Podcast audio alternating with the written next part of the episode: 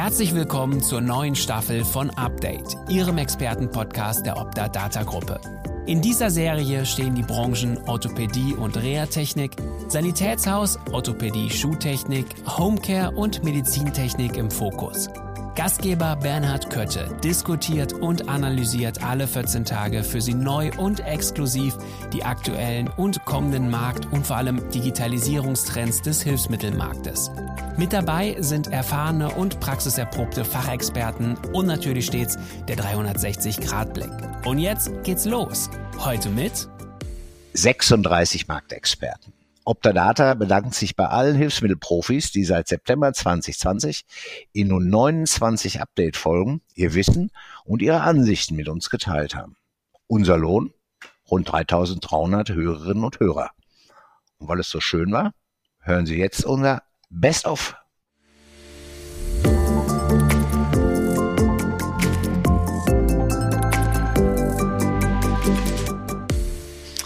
Die Branchensoftware als Steuerungstool ist heute im Sanitätshaus wichtiger denn je.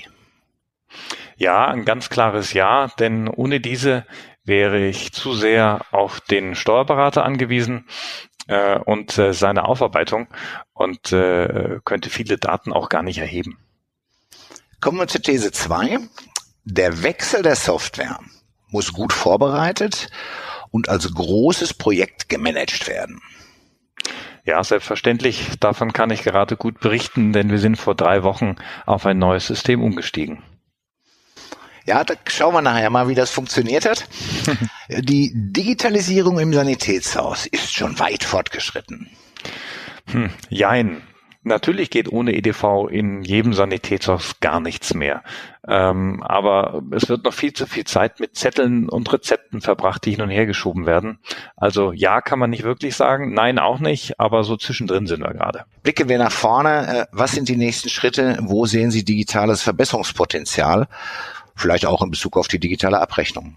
Ja, also natürlich ist das mittelfristig für uns die Zusammenführung der erfassten Daten mit der Abrechnung und der Abrechnungszentrale. Auch in der Abrechnung mit einer Abrechnungszentrale, wie es ja sehr viele Kollegen machen, muss das Rezept noch öfter in die Hand genommen werden als notwendig. Ähm, da gibt es sicherlich Potenzial, um es zu erleichtern. Bei sicherlich wird uns dort auch der Gesetzgeber weiterhelfen mit digitalen Rezepten etc. Natürlich birgt das digitale Rezept auch eine Gefahr und öffnet die Tür für Kollegen, die wir vielleicht jetzt nicht als unsere Mitbewerber sehen. Und hoffentlich wird natürlich die Krankenkasse der Gesetzgeber ähm, im Rahmen der Patientenversorgung dort Entscheidungen treffen, die diese auch tatsächlich verbessern und nicht nur billiger machen. Die Digitalisierung hat uns eine bessere Übersichtlichkeit verschafft, aber ähm, auch die Bürokratie ist dadurch gewachsen und ich denke, es ist jetzt sehr wichtig zu versuchen, mit der EDV die Bürokratie wieder zu reduzieren. Ähm, und äh, sehe da bestimmt viel Potenzial auch für die Zukunft und natürlich die schon so oft erwähnten Tablets, die meine Außendienstmitarbeiter dann in Zukunft haben sollen, um eben nicht mehr mit dem Stapel Papier nach Hause zu kommen, sondern damit alle Daten bereits im Unternehmen sind und wenn möglich sogar verarbeitet, bis der Mitarbeiter dann wieder zu Hause ist.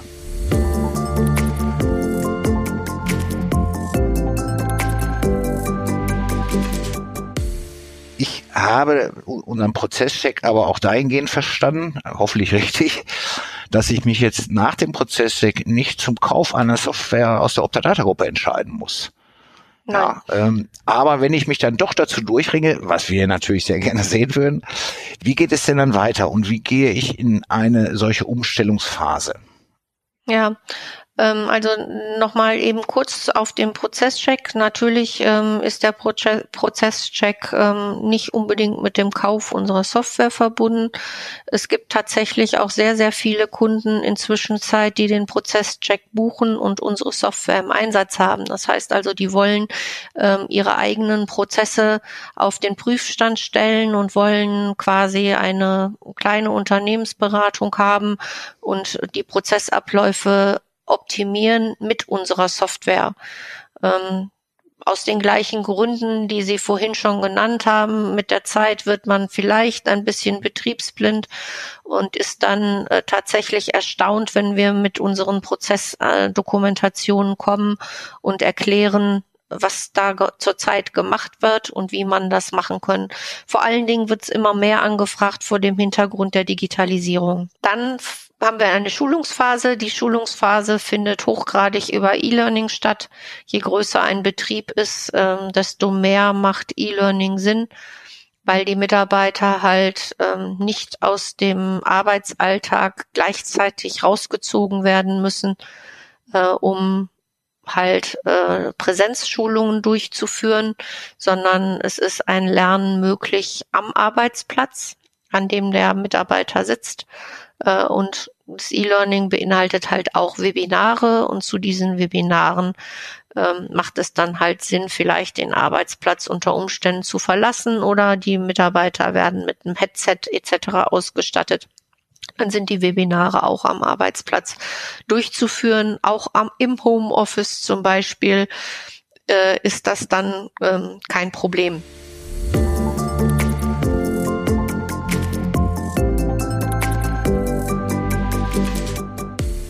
Ich denke, den Fachkräftemangel nur auf den handwerklichen Bereich zu beschränken, wäre für mich etwas zu kurz gegriffen.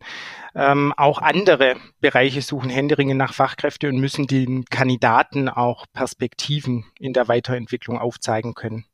Herr Töpfer, betriebswirtschaftliche Kompetenz wird in unserer Branche vernachlässigt.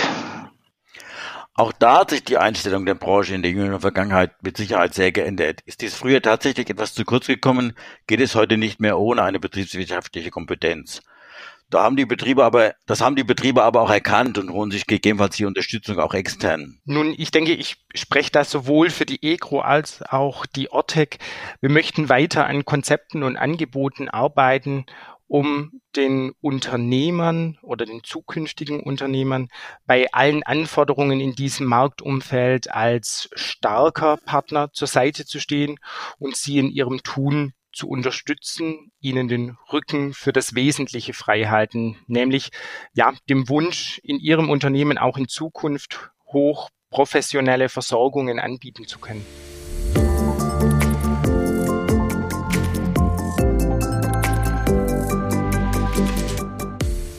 Welche Konsequenzen drohen denn dem Betriebsinhaber letzten Endes, wenn er Ende Mai äh, die MDR noch nicht vollständig umgesetzt hat? Das ist gar nicht so, so einfach vorherzusehen. Also rein formal würde ich sagen, äh, kann, kann das teuer werden, wenn, wenn denn ein Vorkommnis wäre oder äh, eine Prüfung ins Haus käme. Die Frage ist natürlich, wann kommt so eine Prüfung, beziehungsweise äh, wann passiert mal was. Das ist ja das Gute in unserer Branche, dass äh, grundsätzlich äh, das Risiko relativ gering ist und ansonsten bisher ja auch äh, so gut und äh, strukturiert gearbeitet wird, dass eben wenig passiert. Das ist die Umsetzung MDR ist kein Hexenwerk. Ähm, es basiert auf, auf anderen äh, schon längst gelebten Normen und Regeln man muss halt genau. das, das nachbessern, wenn ich das mal mit meinen Worten sagen darf. Ähm, und es gibt genug Hilfestellung. Ich muss es halt tun. Ich muss es machen. Genau. In dem Zusammenhang äh, spielen die äh, Softwareanbieter ja auch eine gewisse Rolle. Wenn ich mal so an die Nachverfolgbarkeit der Produkte denke. Ähm, sie stehen auch im Austausch, wie ich weiß, mit den Softwareanbietern. Ähm, ja, sind die denn Ihrer Meinung nach up to date äh, oder hören Sie da von der einen oder anderen Stelle, dass es auch hier noch gilt, äh, Hausaufgaben zu machen? Ja, also äh, die Softwareanbieter, denke ich, oder die, die Systemsoftwaren äh, bilden die Prozesse, was äh, Warenmanagement und die Nachverfolgung angeht, ja schon einiges, äh, was ich so mitbekomme. Wie gut die einzelnen Häuser dann mit den Funktionalitäten zurechtkommen, ist, ist natürlich unterschiedlich. Der, der eine oder andere kann das immer besser um, umsetzen als der andere. Und äh, wo, wo wir sicherlich noch dran äh, nachschärfen müssen und wo wir gerade dran sind, ist, äh, dass äh, die äh, Softwaren eben auch die Nachverfolgung besser ab, abbilden müssen und auch den, die Dokumentation des Herstellungsprozesses. Da wird es sicherlich neue Anforderungen geben, die ähm, nicht, ähm, nicht so einfach umgesetzt werden können. Aber da sind wir dran und sind, wie Sie ja schon sagen, im Gespräch auch mit äh, möglichst vielen Anbietern, um äh, die Prozesse eben äh, definieren zu können.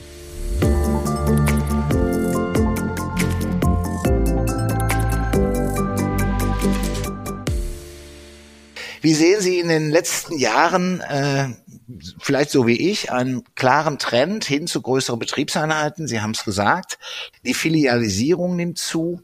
Wird sich dieser Trend weiter verfestigen? Gibt es bald äh, das Sanitätshaus Vielmann?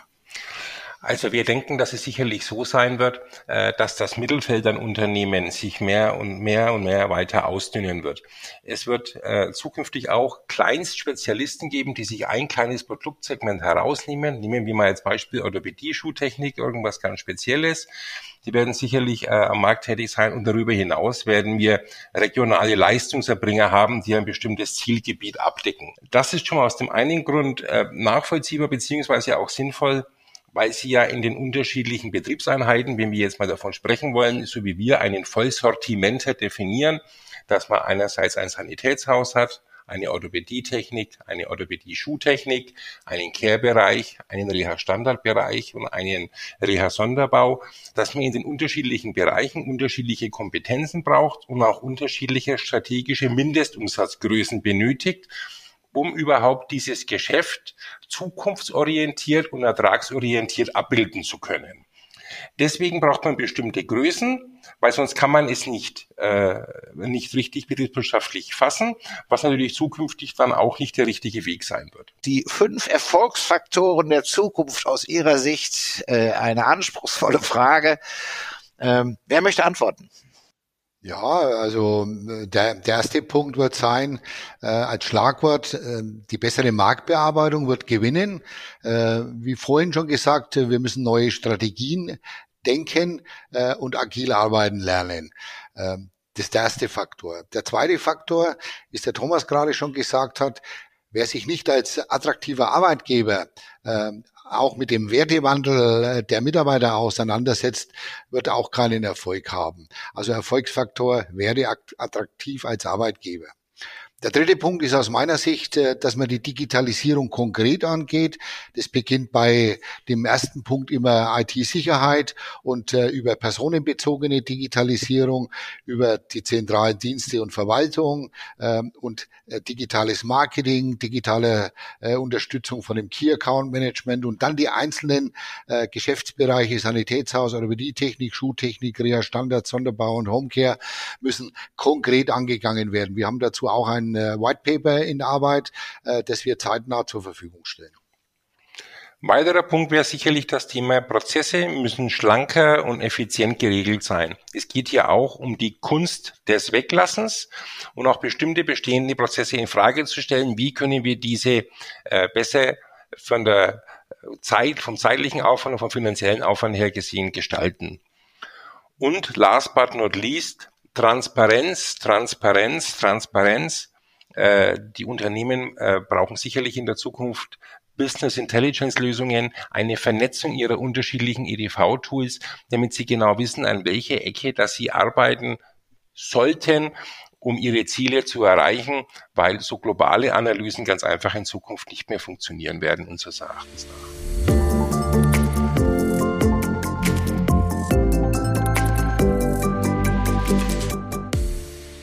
Ähm, ich knüpfe mal äh, jetzt äh, langsam an unser Thema an und an einen Podcast äh, aus dem letzten Jahr, den ich mit Stefan Bieringer, Direktor der Bundesfachschule, gemacht habe und will immer sinngemäß ähm, eine These aus dem Gespräch wiedergeben. EDV-gestützte Versorgung ersetzt sich die Fachkenntnis, kann aber letztlich diese unterstützen, um zu noch besseren Versorgungsergebnissen zu kommen. Herr Riedel, äh, können Sie sich da anschließen bei der These, wenn Sie an die Einlagenkonstruktion mit CAP denken? Und wie genau findet die Unterstützungsleistung statt? Ja, absolut. Also man muss mal ein bisschen ausholen. Also bisher wurden ja orthopädische Einlagen über einen statischen Abdruck generiert. Also wie zum Beispiel, man steht auf einen 2D-Scanner oder aber man tritt in so eine Schaumstoffkiste rein, wo man dann eben den Fuß sieht oder das Gegenstück zum Fuß. Aber das, wir stehen ja nicht den ganzen Tag, ja, sondern wir laufen ja auch. Und bei unserer Podometic-Platte, unserem digitalen Tool, das die Druckverteilung am Fuß darstellt, darstellt ähm, läuft der Patient über eine mit Sensoren ausgestattete Gehstrecke. So bekommen wir jetzt dann auch noch die Werte aus der Dynamik hinzu. Und diese Werte können wir dann in unserem CAD-Programm importieren und die Einlagen aus der Dynamik konstruieren. Das heißt, wir tun den dynamischen Abdruck über den bestehenden Rolling drüberlegen und tun ihn adaptieren. Den Datensatz kann ich dann zu Medi senden und bekomme meine CAD-Einlagen innerhalb von drei bis fünf Tagen in meinen Betrieb geliefert. Vorteil, so kann ich im laufenden Betrieb äh, quasi mehr da sein und natürlich das Größte, was ich habe, ich habe ein innovatives Konzept mit Mehrwert. Genau, also das Tool generiert auf dem Tablet ein exaktes 3D-Modell der Beine mit allen relevanten Maßen. Und ähm, ja, dadurch schlägt uns das System dann ähm, mit diesen Maßen, die wir genommen haben, durch diesen, durch dieses 3, 3D-Scan ähm, entweder eine Seriengröße oder eine Maßanfertigung vor. Und direkt nach dem Messen wählen wir dann mit dem Kunden zusammen, ob das ähm, oder was, was die Kunden halt haben möchten. Ähm, zum Beispiel Farben, Haftband, Sonderwünsche.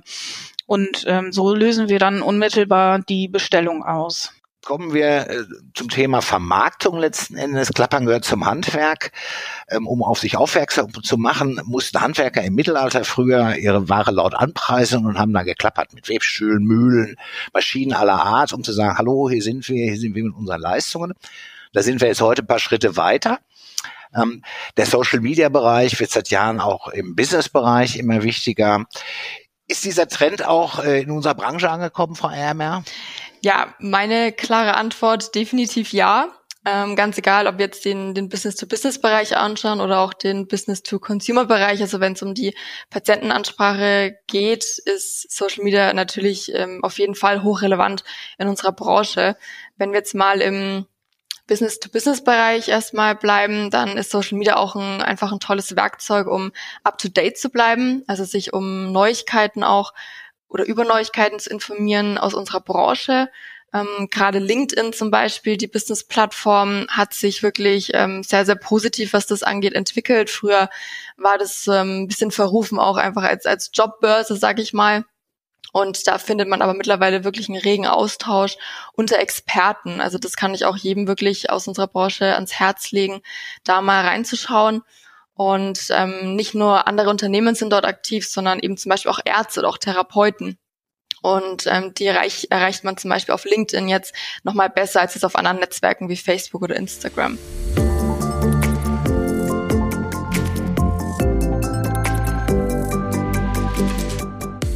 Neben dem EKV hat die EGECO-Welt aber inzwischen noch viel, viel mehr zu bieten. Zum Beispiel Vertragsdatenbank oder das elektronische Bestellwesen. Ähm, gib uns doch mal ein Update. Wie verzahnt sich das Ganze? Ja, gerne. Die Gecko-Plattform wurde und wird weiterhin konsequent entwickelt. Angefangen 2007 mit dem eben angesprochenen EKV. Ja, wenig später folgte dann bereits die Entwicklung der elektronischen Vertragsdatenbank beziehungsweise des Vertragsmanagers bis hin zur Entwicklung des elektronischen Bestellwesens, auch als EGECO Order bekannt. Aber wie verzahnt sich nun das Ganze? Ja, wir sprechen heute nicht mehr nur von einer Software oder einem Rechenzentrum, was meine Rezepte abrechnet. Es geht heute um weitaus mehr. Ja, wir reden mit unseren Kunden und Interessenten heute über voll integrative Softwarelösungen und Schnittstellen, um die Verwaltungsprozesse so schlank und effektiv wie nur möglich zu machen. Man kann durchaus sagen, dass die Gecko-Plattform hier als der zentrale Dreh- und Angelpunkt betrachtet wird und als Datendrehscheibe dient. Äh, dabei ist unser Ziel, ja, dem Leistungserbringer den nötigen Freiraum zu schaffen, damit sich dieser wiederum ähm, um seine Kunden und sein Handwerk kümmern kann.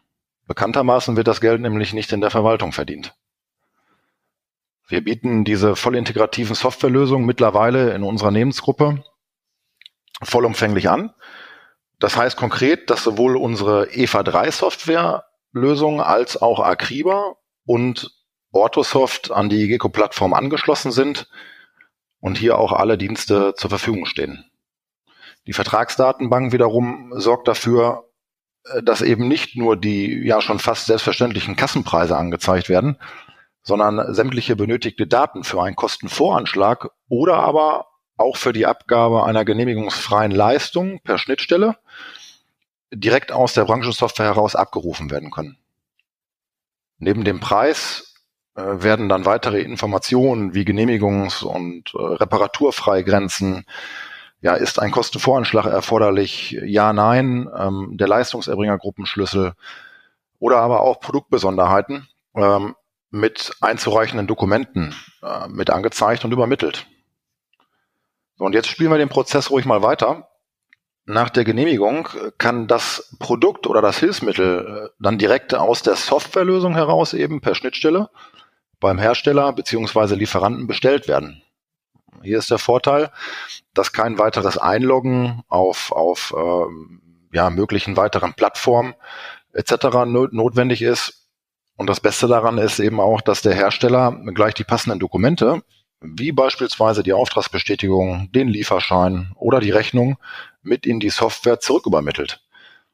Und das Ganze läuft dann eben auch ohne Medienbruch ab. Und im System können die Belege gleich äh, ja, weiter voll digital verarbeitet werden. Beispielsweise das Anweisen der Rechnungen bis hin zur Ablage in das Dokumentenmanagementsystem ist dort heute alles möglich. Du siehst da wirklich, Bernd, das ist ein genialer Prozessablauf, der bis zum Ende komplett durchgestylt ist. Und an dieser Stelle auch nochmal ein Tipp von mir. Am Point of Sale, also sprich am Kassensystem, besteht ein direkter Zugriff auf die Vertragsdatenbank. Das macht viele schon in der Beratung einfacher. Ja, und zuletzt ist dann noch seit gut einem Jahr der Abrechnungstarif Connect zu nennen, der eindrucksvoll zeigt, äh, wie Software und Abrechnung auch eng miteinander verzahnt sind. Welche Mehrwerte würdest du denn an erster Stelle nochmal nennen? Vielleicht so mhm. drei, drei, Bullet Points würde man in der PowerPoint-Präsentation sagen. Ich würde mich da jetzt einmal äh, so ein bisschen an diesem Abrechnungsprozess einfach auch äh, organisieren. Und zwar ist ein großer Vor Vorteil, wir wissen alle, wie schwer Fach, äh, Fachpersonal im Sanitätshaus zu finden ist. Ähm, auch da unterstützt EGECO bereits schon im Abrechnungsprozess. Wenn Sie die Abrechnungsunterlagen auf ähm, Connect hochladen, wird dort schon geprüft, sind alle Abrechnungsdaten, die wir wirklich zur Abrechnung benötigen, ähm, angegeben Fehlt irgendwas, wird dieser Beleg erstmal noch zurückgestellt in der Software, wird von EGECO identifiziert und gleich der passende Fehler benannt, was die ordnungsgemäße Abrechnung verhindern würde. Also das heißt, wir greifen vor der Abrechnung noch ein, um Fehlerquellen zu minimieren und langfristig auch Rückläufer zu minimieren. Dann erhalten Sie, werden ja die Daten zurückgespielt. Ähm, das entlastet die Buchhaltung immens und schafft unheimlich viel Transparenz auf Vorgangsebene in der Branchensoftware. Man muss sich einfach mal vor Augen führen, wie viele Rechnungen werden in der Branchensoftware wirklich geschrieben und werden die wirklich alle ausgebucht. Das kann die Schnittstelle alles automatisch über, ähm, übernehmen und dann quasi per Mausklick an die Finanzbuchhaltung auch überstellen oder an den externen Steuerberater, so um da auch wieder Kosten zu sparen. Und ein weiterer großer Vorteil ist einfach, ähm, es geht halt einfach schon in, stark in Richtung E-Rezept, dass wenn das E-Rezept startet, das genau der Weg sein kann, wie abgerechnet wird.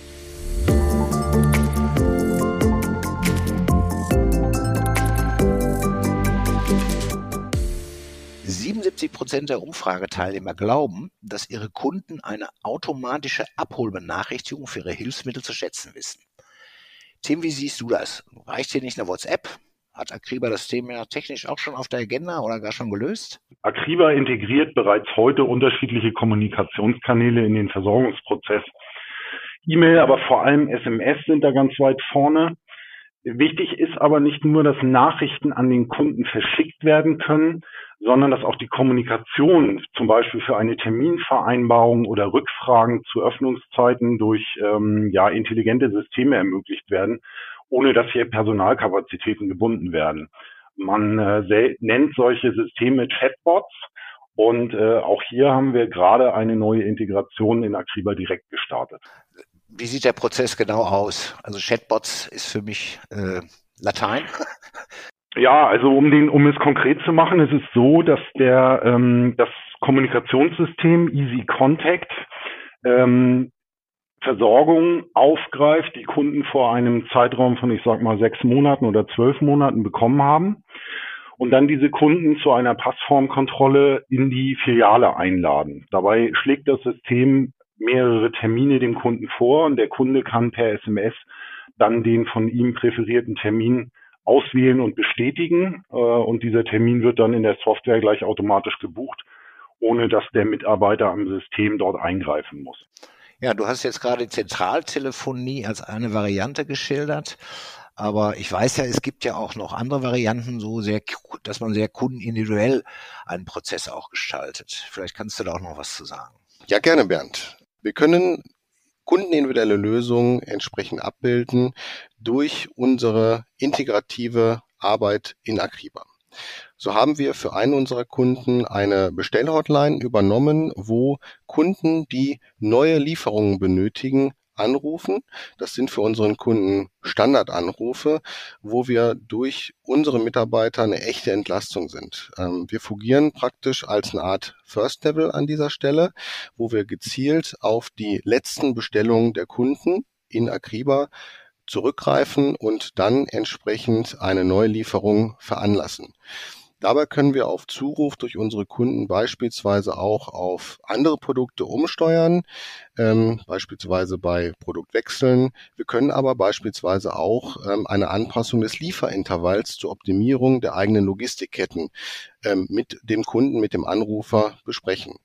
So entlasten wir den Kunden beziehungsweise die Mitarbeiter im entsprechenden Kundencenter oder der Verwaltung, die eben mehr Zeit haben mit Dingen, die vor Ort erledigt werden müssen.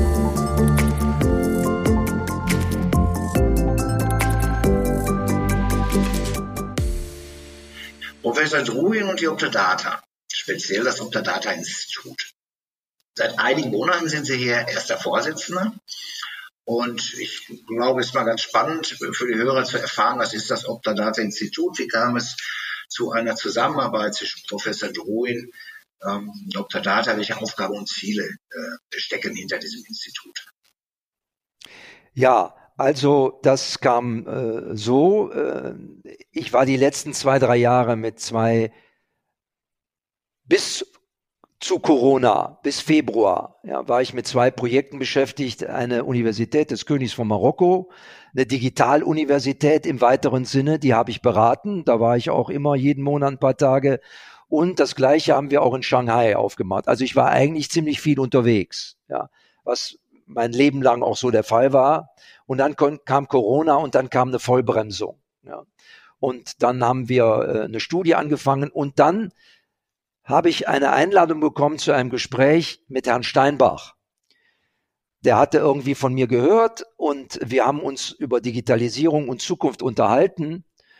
Und äh, ich glaube, es gab eine beidseitige Begeisterung. Und dann habe ich eine erste kleine Studie gemacht für die Optadata äh, ein paar Wochen lang, habe mit Mitarbeitern gesprochen, wie sozusagen die Zukunftskompetenz aussieht.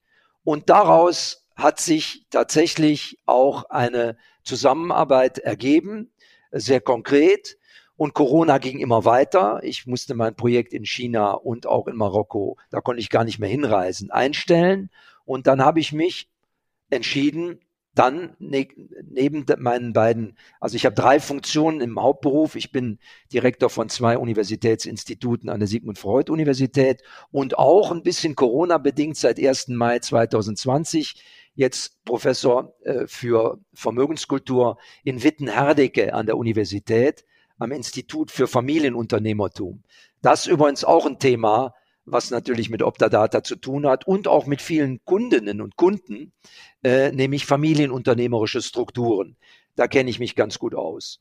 Okay, also so ist die Geschichte entstanden. Das war, glaube ich, Win-Win. Und dann hat man mir das Optadata-Institut, was seit einer gewissen Zeit erfolgreich aufgebaut, äh, aufgebaut worden ist. Die Jahrbücher sind eine ganz tolle, äh, ein ganz tolles Produkt. Äh, aber das sollte, soll jetzt weiter aufgebaut werden. Und wir wollen in diesem Institut und auch noch in weiteren äh, Institutionalisierungen, das muss man sehr breit angehen, wollen wir versuchen, sozusagen mehr wissenschaftliche Unterfütterung in die Funktion von Optadata als Lebensbegleiter hereinzubringen. Und da spielt natürlich die Digitalisierung und die künstliche Intelligenz und auch die psychologische Kompetenz, Zukunftspsychologie. Ja, wie können wir zum Beispiel Hebammen helfen, sich auf eine neue Technologie, obwohl sie so nah am Leben sind, schneller einlassen? Wir machen jetzt eine ganz große Studie zum Thema Pflege.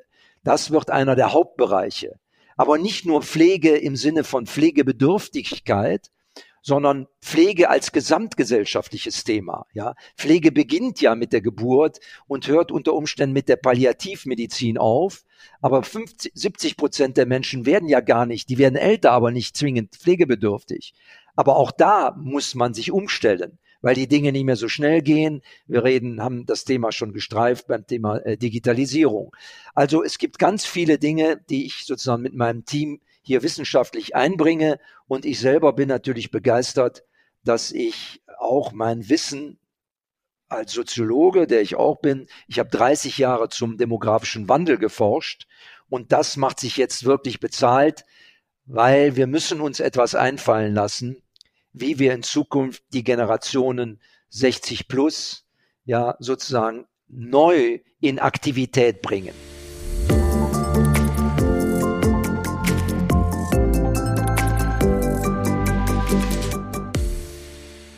Also unsere Motivation, denke ich, in der Obdanatabrechnungs GmbH war es oder ist es, eigene Abläufe zu optimieren, mit den Stichworten zum Beispiel Texterkennung, äh, Prozessautomation und auch Dunkelverarbeitung, die Abläufe äh, effizienter zu gestalten, aber damit dann auch Mehrwerte für unsere Kunden zu schaffen. Mehrwerte in der Form, dass dadurch auch die Abrechnungsqualität steigt, dass damit auch das Servicepotenzial steigt, Beispielsweise, dass wir, dass wir die Bilder, die wir generieren, unseren Kunden selbstverständlich auch im Online-Kundencenter zur Verfügung stellen.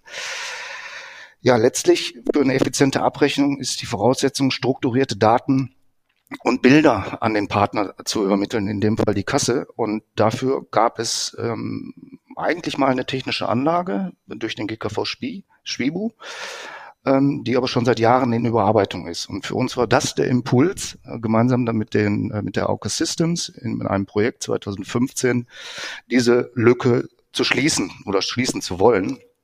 Und äh, wir haben eine Schnittstellendokumentation gemeinsam entwickelt und 2016 ein Pilotprojekt äh, mit der AUKA Plus im Hilfsmittelbereich gestartet. Und dieses Pilotprojekt hatte Referenzcharakter und Herr Niersmann und ich waren ohnehin seit jeher in Kontakt und er hatte auch die Verbindung über dieses Projekt ja in, in der AOK-Gruppe und ähm, wir haben wir haben die Ergebnisse gemeinsam dann beim AOK-Bundesverband 2018 vorgestellt und so haben wir eigentlich die Brücke geschlagen, oder?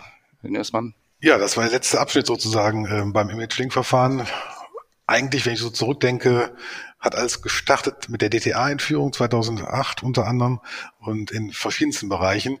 Ja, und jetzt stehen wir heute vor dem Image-Link-Verfahren, wo wir sagen können, als AOK-Gemeinschaft, als auch als Optadata-Gruppe, dass wir hier gemeinsam schon sehr produktiv sind. Wir haben vor zwei Jahren auf AOK-Seite eine Arbeitsgemeinschaft gegründet, wo mittlerweile neun AOK drin sind. Und von daher ziehen wir ja an einem Strang Herr Niersmann, äh, die letzte Frage geht an Sie. Die E-Verordnung, die TI, ImageLink, das passt für mich alles zusammen. Sicher ist hier eine enge Abstimmung oder Zusammenarbeit auch mit der Gematik hilfreich. Auf jeden Fall. Ähm, das Schlimmste, was passieren könnte und der größte Fehler wäre, in falsche Richtungen zu arbeiten. Dass nachher, mal bildlich gesprochen, Äpfel und Birnen rauskommen anstatt die Kirschen, die wir brauchen am Ende des Tages.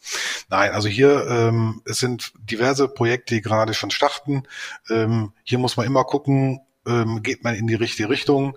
Eine Abstimmung. Wir haben auf, auf der AOK-Seite einen Partner mit der GEFCO, ähm, um halt diese Projekte schon mal vorzuplanen. Aber und uns ist ganz wichtig dabei, immer transparent zu sein, so dass alle wissen, wo ist man dran und dass man nicht in die falsche Richtung läuft. Von daher ganz, ganz wichtig. Ähm, ein, einen wichtigen Punkt habe ich vielleicht gerade was für, für Sie alle ähm, vergessen. Ähm, wir arbeiten gerade an dem EAVs ähm, auf, auf der AOK-Seite. Das heißt, Sie bekommen wahrscheinlich ab Ende des Jahres auch AOK-übergreifend nur noch ein Postfach, wo Sie alle ähm, Zahlungserwiese elektronisch bekommen, was auch hier mit einzahlt. Genauso auch die Absetzungsschreiben werden über ein Postfach AOK übergreifend, so ist zurzeit die Planung, ab nächst, Anfang nächsten Jahres auch ähm, äh, die E-Mail-Schütze zurückkommen zu Ihnen, wo wir gerade auf Bundesebene äh, auf AOK-Seiten zu arbeiten. Also von daher, es soll ein rundes Produkt werden, ein rundes Verfahren. Ähm, und deswegen ist hier die Transparenz und die Kommunikation zu allen Seiten wichtig, wie die Gematik, wie alle Leistungserbringer, Abrechnungszentren ähm, und ganz wichtig, der GKV Spitzenverband und das BMG.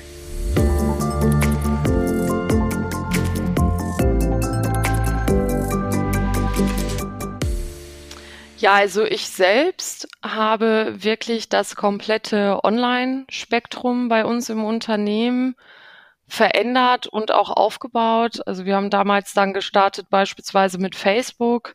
Ähm, wir haben im Bereich Online-Marketing bei uns einen Blog gestartet damals, den wir auch heute, genauso wie Facebook, noch weiterhin betreuen regelmäßig.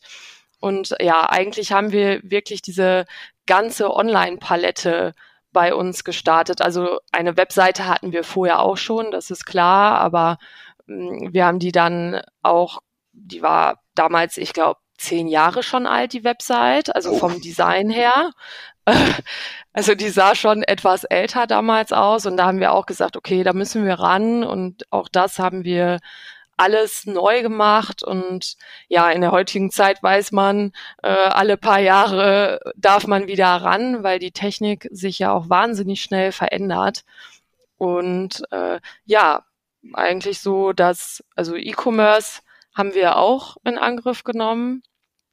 Ich glaube, das war auch direkt im Jahr 2014 oder Anfang 2015 haben wir unseren eigenen Online-Shop aufgezogen um einfach mehr Präsenz online zu bekommen, da ja der Trend ja auch so ist, dass wenn ich jetzt etwas brauche, ein bestimmtes Hilfsmittel oder beispielsweise auch nach Einlagen suche, dann gucke ich ja, wenn ich nicht gerade mit dem Thema vorher schon mich beschäftigt habe, äh, gehen ja nun mal viele Menschen erstmal bei Google rein und suchen, wo sie beispielsweise Einlagen überhaupt bekommen.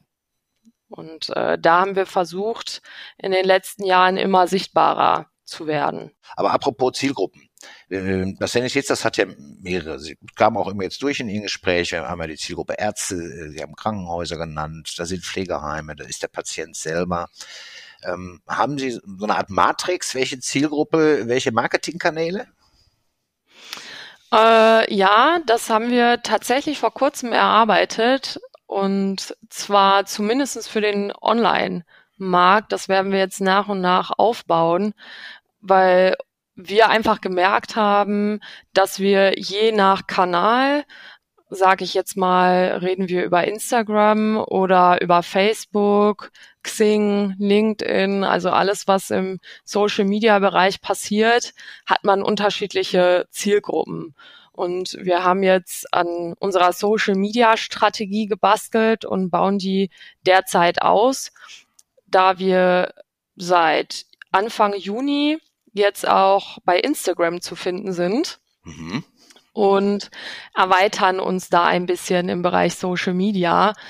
Haben wir jetzt wirklich angefangen zu sagen, okay, bei Xing und LinkedIn ist es eher der B2B-Bereich und beispielsweise auch, um potenzielle Arbeitnehmer zu finden und äh, bei Facebook oder Instagram trennen wir zum Beispiel auch oder wollen wir auch in Zukunft tre äh, trennen weil wir bei Instagram natürlich die etwas jüngere Generation haben, die ja vielleicht mehr auf Sport geht, mehr auf Fitness geht und da wollen wir jetzt einfach mal ausprobieren per Learning by Doing.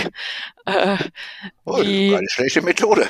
Ja, wie, wie wir uns da äh, in Zukunft, also ob unsere Ideen, die wir haben, auch die richtigen sind. Und deswegen probieren wir gerade ein bisschen aus und haben da wirklich jetzt gestaffelt, wo wir welche Zielgruppen ansprechen möchten.